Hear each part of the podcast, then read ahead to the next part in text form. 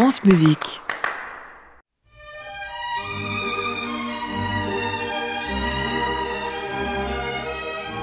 Les trésors de France Musique, Françoise Monteil. Bienvenue à tous au programme aujourd'hui le second volet de l'émission que Claude Maupomet avait consacrée à Gioacchino Rossini en 1982. Son invité, l'écrivain, critique littéraire et académicien Frédéric Vitou, qui venait de publier un essai sur Rossini. Frédéric Vitou était fasciné par Rossini autant par son œuvre que par l'homme, un homme insaisissable, pressé et doué d'un extraordinaire esprit de légèreté. Frédéric Vitou confiait qu'il aurait aimé rencontrer Gioacchino Rossini, et par ses mots et sa passion, c'est lui, l'écrivain mélomane, qui nous le fait rencontrer.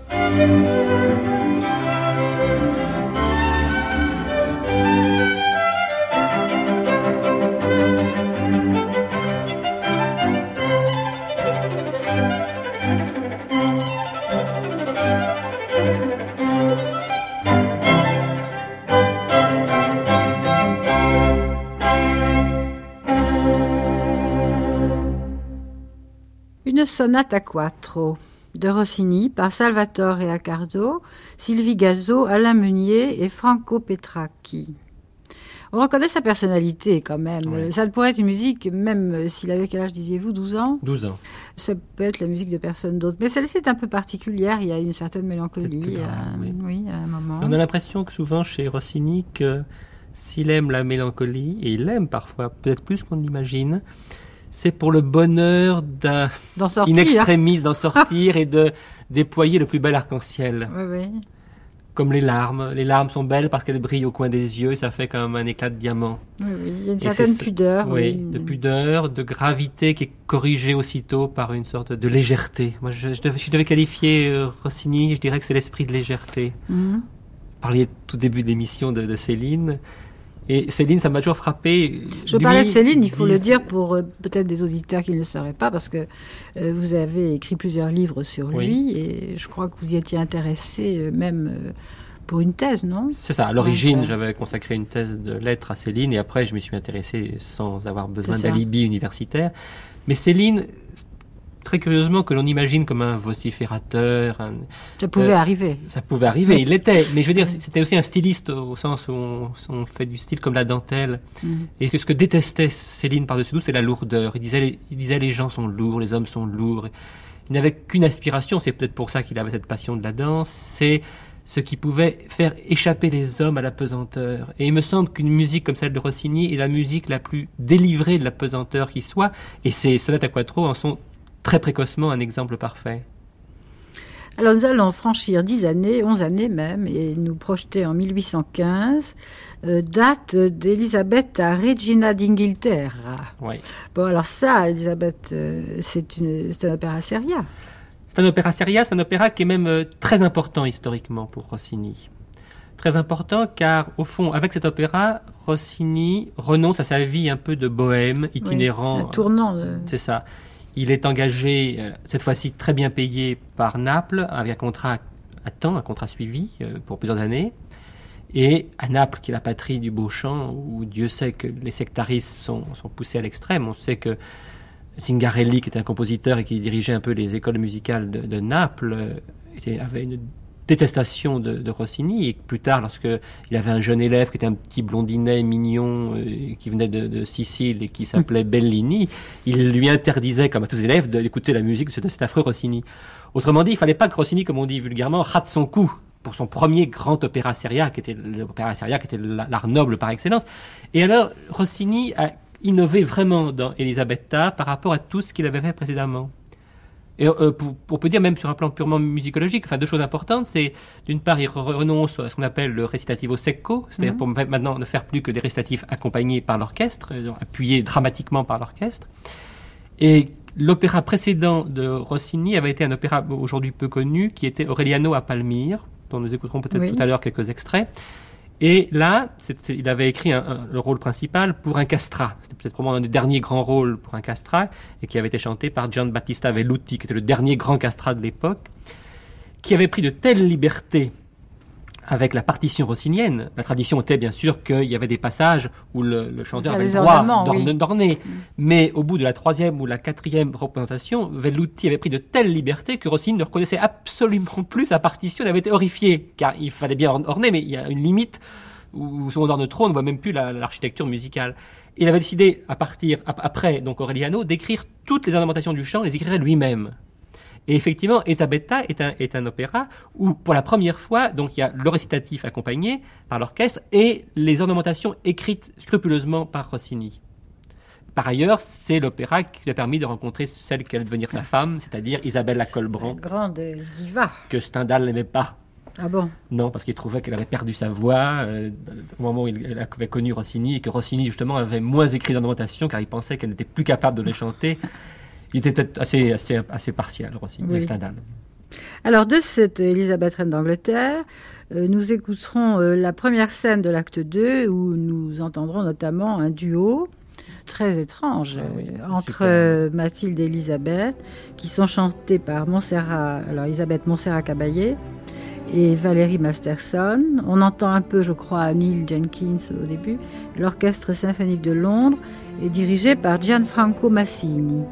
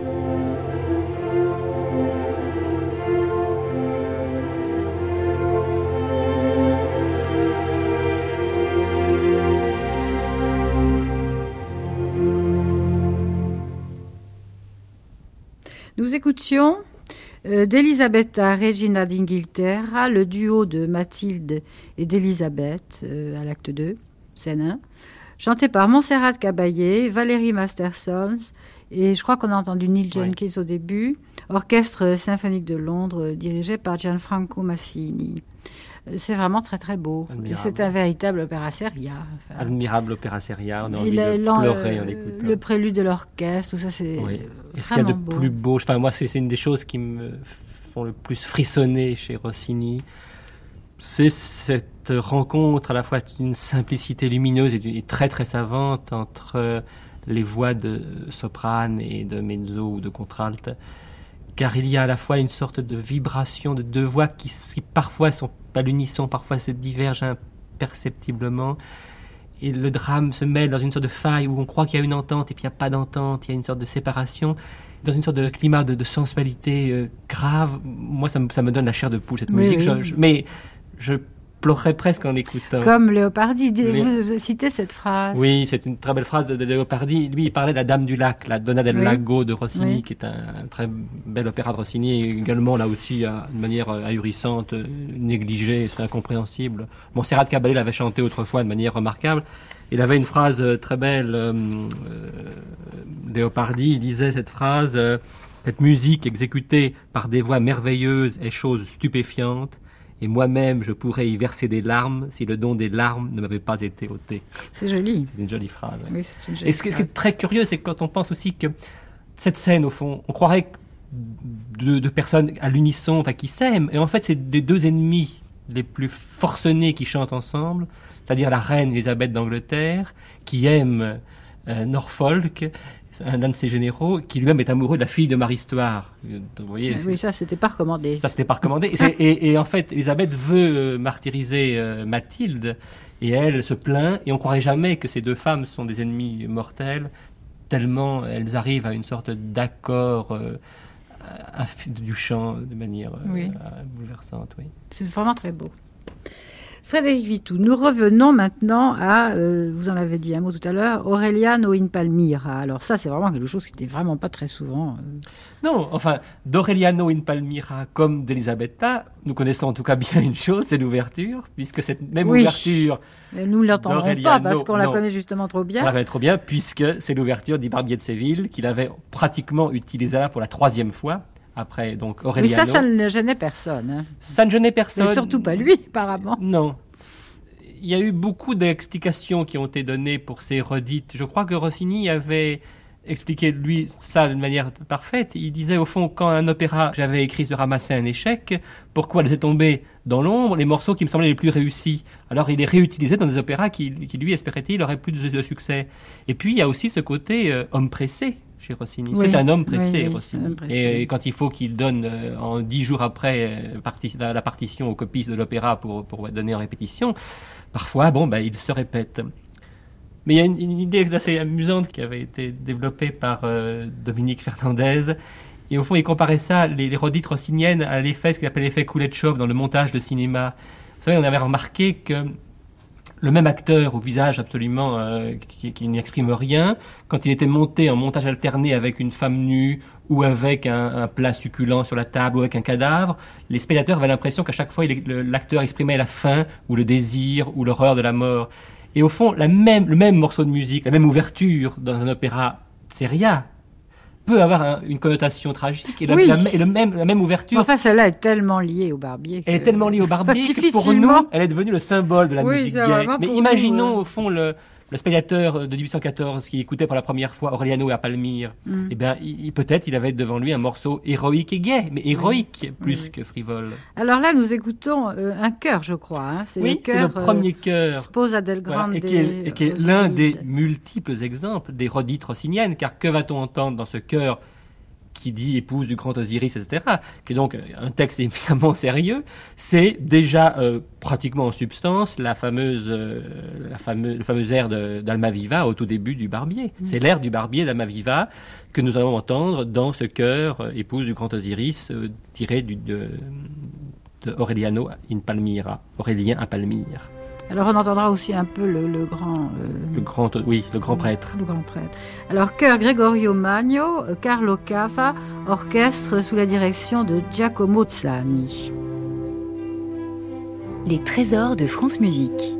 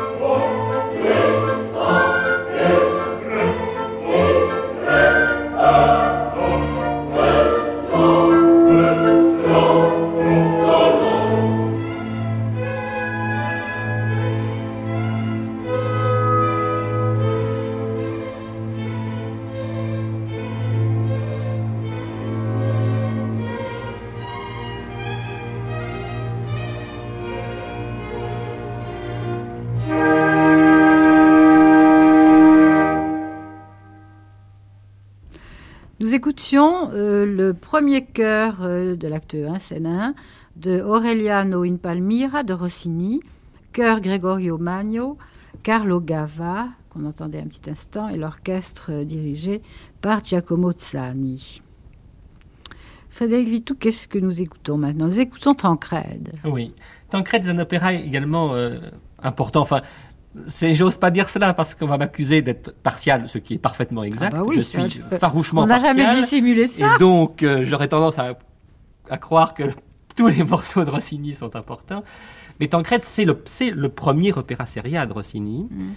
Et au fond, c'est le premier opéra qui assure à Rossini sa gloire euh, européenne. Et euh, écrit dans, à l'ombre des fracas des armées napoléoniennes, il y a une sorte d'héroïsme heureux dans Tancrède qui est remarquable.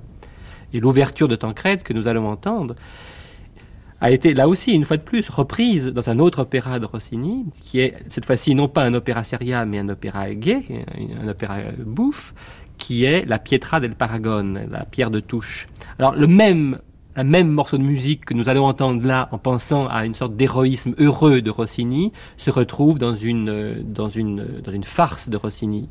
Oui. Ce qui m'a frappé aussi en lisant votre livre, euh, probablement je l'avais peut-être su, mais je l'avais oublié, c'est la rencontre euh, à Vienne, la rencontre de Rossini avec Beethoven, Oui, qui est très émouvant. qui est très émouvante. Et euh, qu'est-ce qui raconte ça déjà? Il y a une, une description de, Oui. de Beethoven Oui. Très précise, même sa voix. Oui. C'est ça qui m'a frappé. En fait, c'est, venu à nous par On dit qu'il avait une, une voix douce euh, et tant soit peu voilée, Beethoven. On n'imagine pas ça quand on... Ouais. Hein? Oui, la voix douce, non. Voilée peut-être, euh, mais la voix douce de Beethoven, on l'imagine mal. Bah, certes- probablement, oui, pas ouais. forte, Ouais. euh, contrairement Ouais. à- au visage qui exprime tant de Oui, force. c'est un, un contraste entre la force de l'homme et ça. la, et la douceur ou la retenue de Et sa alors, voix. c'est, ce qui est frappant aussi, c'est que cette rencontre avait été organisée par Salieri, donc on est lié à Mozart. Il y a une espèce de, Bien sûr, de, Bon, de liaison qui se fait. voilà. Et ce qui est très, très émouvant dans cette rencontre, c'est que finalement, Beethoven avait finalement assez bien compris Rossini. Alors que plus tard, lorsque Rossini rencontrera Wagner, plus exactement c'est le contraire, c'est Wagner Oui, qui ira rendre voir, visite oui. à Rossini à la fin de sa vie, au moment où Wagner cherche à monter à Paris, Tannhauser. Là, Wagner, on peut dire, n'a rien compris Non. Rossini. Dire Wagner était peut-être de- euh, était un génie qui est trop isolé dans sa propre Oui. euh, création. Alors, bon, pour donner un seul exemple, Beethoven avait vu qu'au fond que le génie de Rossini c'était celui du barbier. Il avait dit à, à la fin de l'entretien, faites-nous beaucoup d'autres Oui, oui. barbiers. Là est votre génie. Alors que Wagner, en revanche, n'aimait chez Rossini, au fond, que ce qui pouvait ressembler en moins bien euh, à, à du Wagner, Mhm. c'est-à-dire les, euh, la fin de Rossini, certains extraits de Guillaume Tell, le cœur des Hébreux dans Moïse de Rossini, Mhm, c'est tout, tout, tout, tout ce qui, dans l'opéra seria de Rossini, ouvre sur le grand opéra romantique, disons. Bon, pour l'instant, nous écoutons Tancred, ouverture, orchestre symphonique de Londres dirigé par Claudio Abbado.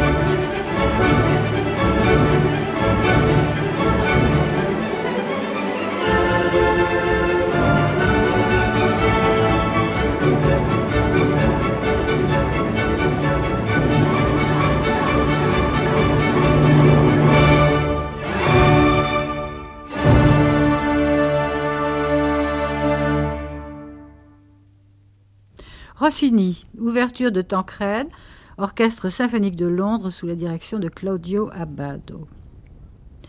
Maintenant, je crois, Frédéric Vitou, qu'on arrive à un point où l'activité compositionnelle de Rossini va se suspendre. Théâtrale, en tout cas, oui. Oui, théâtrale, oui.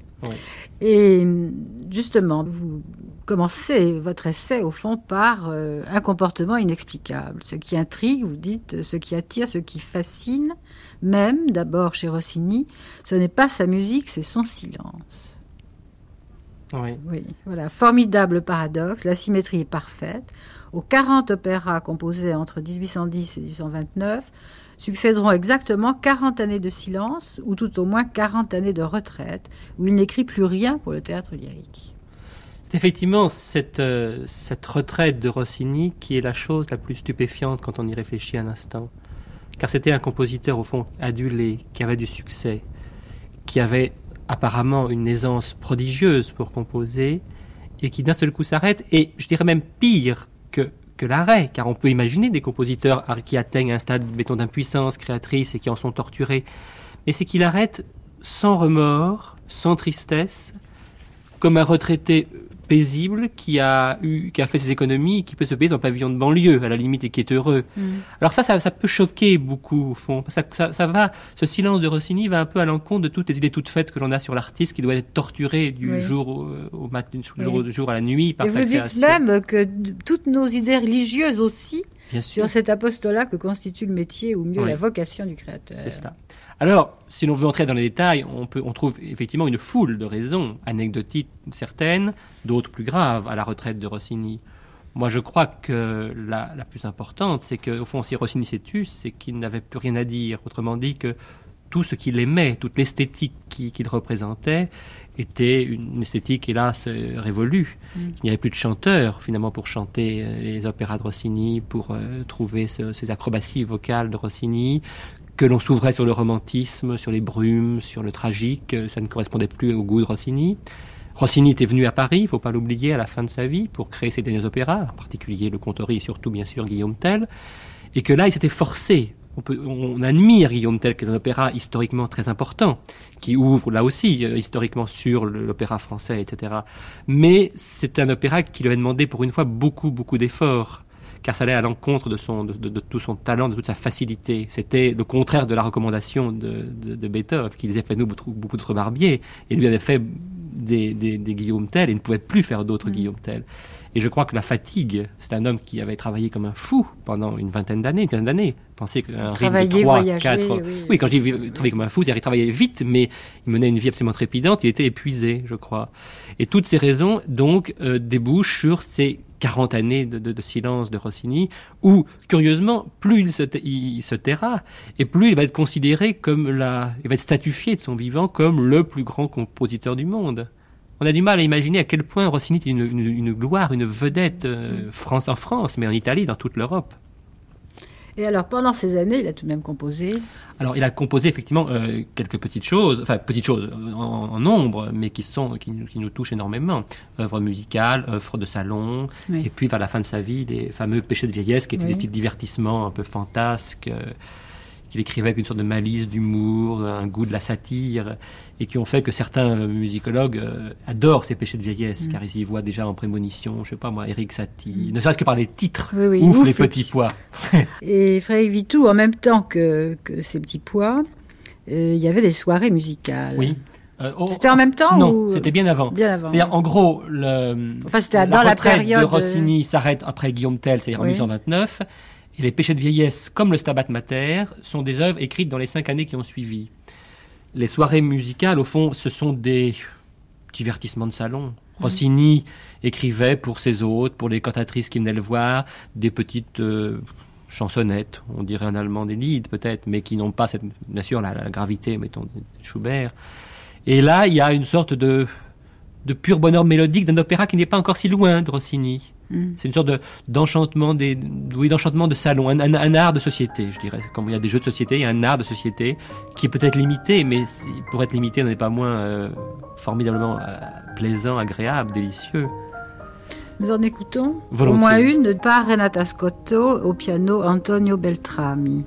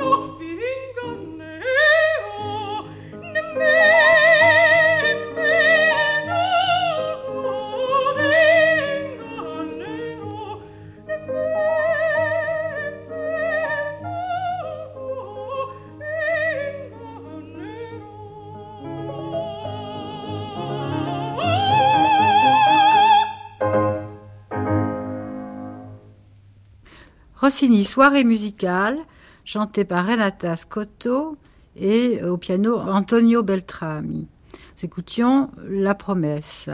Frédéric Vitou, vous avez euh, tenu à mettre euh, au programme en dernier le Stabat Mater. Oui. Nous écouterons l'air du ténor, Oui. Cuius animam gemantem, qui est chanté par Dalmacio González et l'orchestre Philharmonia est dirigé par Carlo Maria Giulini. C'est une œuvre à laquelle vous attachez euh, Oui. un sens particulier Oui, parce que c'est vrai que lorsqu'on évoque Rossini, on évoque le Rossini évident, qui est le Rossini heureux, le Rossini sensuel, le Rossini l'homme de l'instant, et qu'on n'attache pas à Rossini une gravité religieuse, qu'il n'avait peut-être pas du reste. Mais il était italien, et comme malgré tout, comme tous les Italiens, il était imprégné de catholicisme. Et je crois que dans une œuvre comme le Stabat Mater, qu'il a composé à une période assez dépressive dans sa vie, euh, dans les années 1835, il y a au fond toute cette équivoque rossinienne qui peut presque conclure euh, l'œuvre de Rossini, car dans cette Stabat Mater, qui est une œuvre par définition qui doit être grave, tragique, puisqu'elle évoque la passion, il y a encore, l'air du ténor en témoigne, une sorte d'héroïsme gay qui est presque un, héroïsme d'opéra. Il y a dans cette air presque une aria d'opéra. Et en même temps, on sent sourdre dans cette œuvre une sorte de, de tragique religieux d'un homme peut-être vieillissant, peut-être il se rapproche de la mort, et donc il se rapproche de son créateur, au moins le croit-il. Il y a donc dans cette œuvre une sorte de gravité pudique qui me touche et me bouleverse beaucoup. À l'époque, le Stabat Mater avait été justement assez attaqué parce qu'on lui reprochait sa frivolité.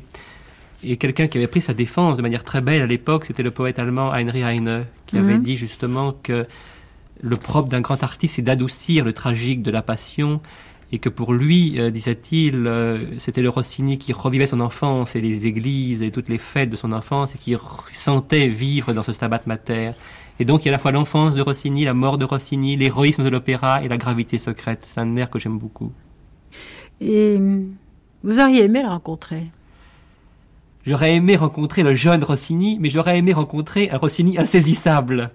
C'est un Rossini qui allait trop vite. Comment attraper du vif argent Il vous file entre les doigts? Stendhal lui-même n'a pratiquement pas pu le voir. Une rencontre fugitive un soir dans une auberge. C'est tout. Et Le vous n'auriez Rossi- pas aimé, oui justement, le Rossini de la le fin? Rossini vieillissant, ça devait être un homme charmant, qui était, qui était un conteur malicieux, qui avait plein d'anecdotes à raconter, qui était impertinent, drôle, lucide, Sans méchanceté. sans méchanceté. oui, Non, bien sûr, qui Oui, était la générosité même. absolument. Mais ça devait être un peu nostalgique de voir Rossini survivre à lui-même en même temps.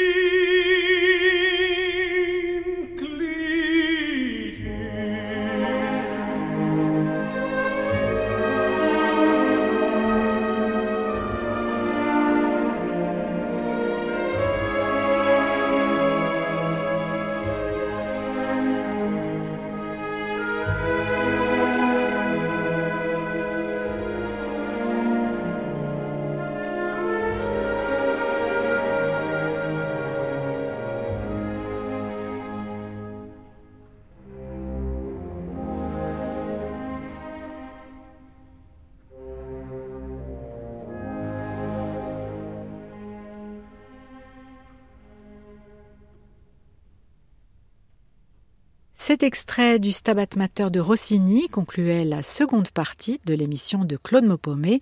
Rossini, comment l'entendez-vous? Une question qu'elle avait posée à l'écrivain Frédéric Vitou sur notre antenne à France Musique en 1982.